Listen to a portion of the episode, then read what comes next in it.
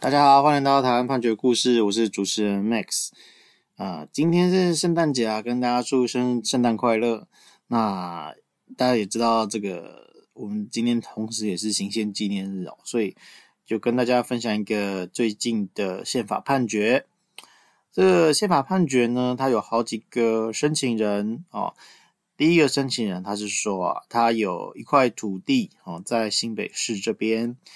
那上面有一条道路。啊，从这个民国七十年的时候呢，就免征地价税了。后来啊，这个新北市政府他在一百零四年的时候去办了一个地价税的税籍，还有使用成呃情形的清查。那查完了之后呢，哦，就认为说这块土地它有一部分呢是建筑的法定空地。依照这个相关规定哦，就是我们等一下会讨讨论到的这个被申请释宪的规定，这个新北市呃税捐稽征处就认为说呢，这个法定空地它是不可以免征地价税的，所以啊，他就做成了一个处分，哈、哦，要求这个申请人一哦去补缴这个九十九年到一百零三年的地价税，那每年都是。呃，七千零二十六元。那申请人二呢，是在新竹哦，他就是在新竹县，呃，在九九年的时候也是被科了这个地价税，那一样是类似的状况。那申请人三呢，他就是比较特别，是法人啊、哦，是呃太平洋电线电缆股份有限公司在一百零二年的时候，把他这个新北市的土地信托给了兆丰银行啊。原本是在九十四年的时候，啊，已经被核定免征地价税了。可是呢，到了一百零七年的时候呢，新北市税捐稽征处就说啊，你这个是一般要按一般用地的税率来课征地价税，所以呢，就补征了一百零二年的地价税啊，四十三万两千一百三十七元。然后呢，就是跟兆丰银行，他也要求补缴一百零三年到一百零六年的地价税。哦，这个就多了，合计一百九十九万啊，所以呢，他们就也不服，也在申请这个释宪。然后申请人四的部分呢，它是呃一百零九年的地价税，哦，这总共是两千三百二十二元，这个就比较少。那这这些申请者呢，他们啊认为有违宪的标的是这个是土地税的减免规则的第九条。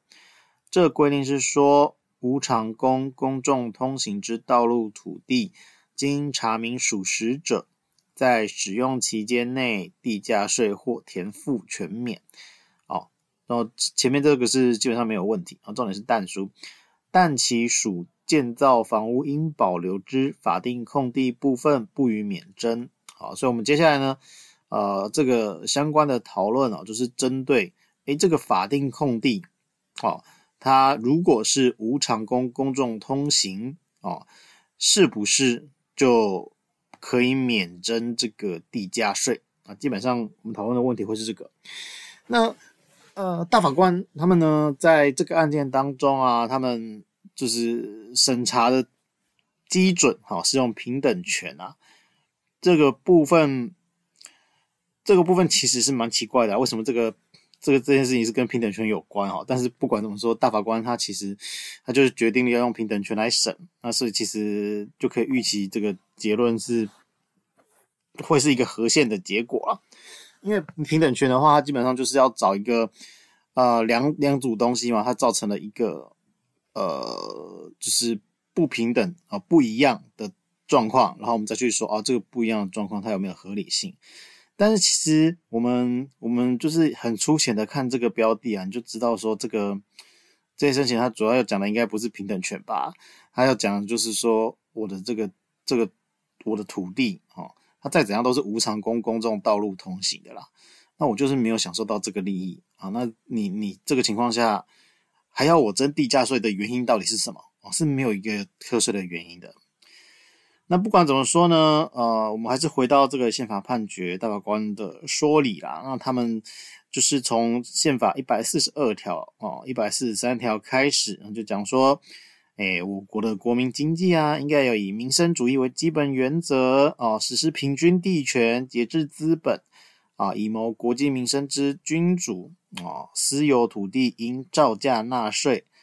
所以就说呢，基于平均地权的基本国策啊，促进土地有效利用啊，所以我们这个地价税是就是要课的啊。所以呢，哎，在这个情况之下，你的。免征的规定呢，就是例外啊。那例外我们就是要从严解释，大概是这样的概念。嗯，但是这个说实在，平均地权或是我们制定宪法，这个都是很久以前的事情。那当时制定的宪法其实也不是在要以以台湾这个空间来做适用的啦，那是放眼大中华地区，所以这些东西这些规定。在时空背景上，是不是真的可以照搬？哈，这其实也是蛮大的问号。好，不管怎么说呢，嗯，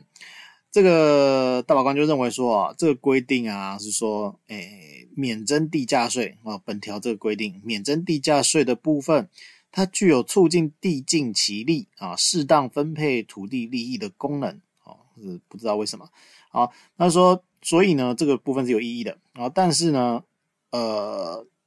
在这个免征的这个部分啊，我们去看它是不是应该说法定空地这个部分，哈，它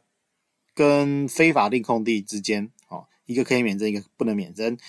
那这个差别待遇呢，到底有没有构成违宪啊？我们就要看说他们这个分类跟规范目的之间是不是有合理的关联。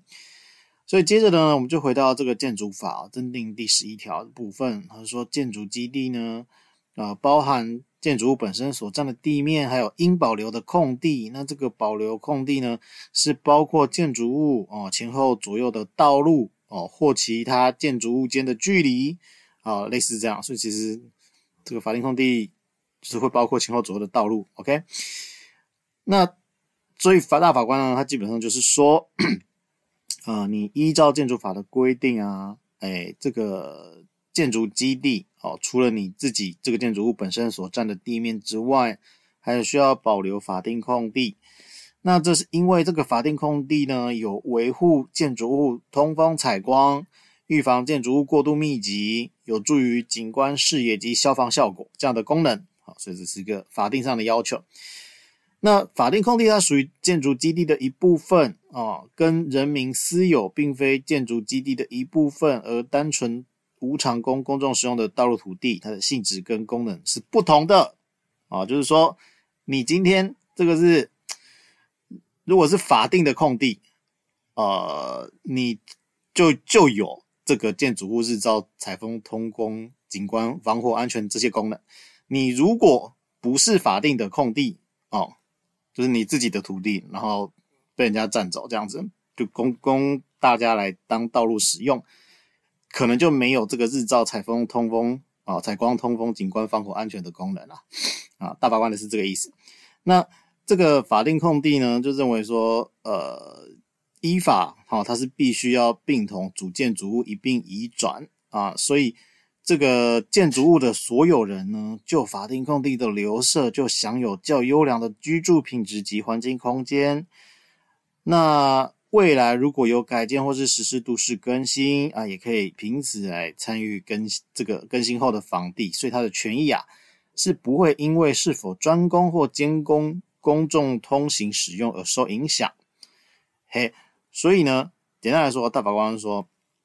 这个法定空地啊，它即使是无偿供公众通行哦，它这个对于提供者来说是具有建筑上的利益。那跟这个提供私有非法定空地无偿供公众通行是没有获得任何利益啊，两者的本质是不一样的。那因为有这样子本质的不同，所以我们在要不要课地价税的时候就做了不同的决定，那就是合理的，是没有违反平等原则的。那就是大法官的决定。那我们今天取材的是呃一百一十二年度宪判字第十九号的宪法判决，我们每周一会更新，欢迎大家邮件可以回馈给我们，或是可以告诉我们你们想听的主题，让我们一起来听判决里的故事。我们下周再会。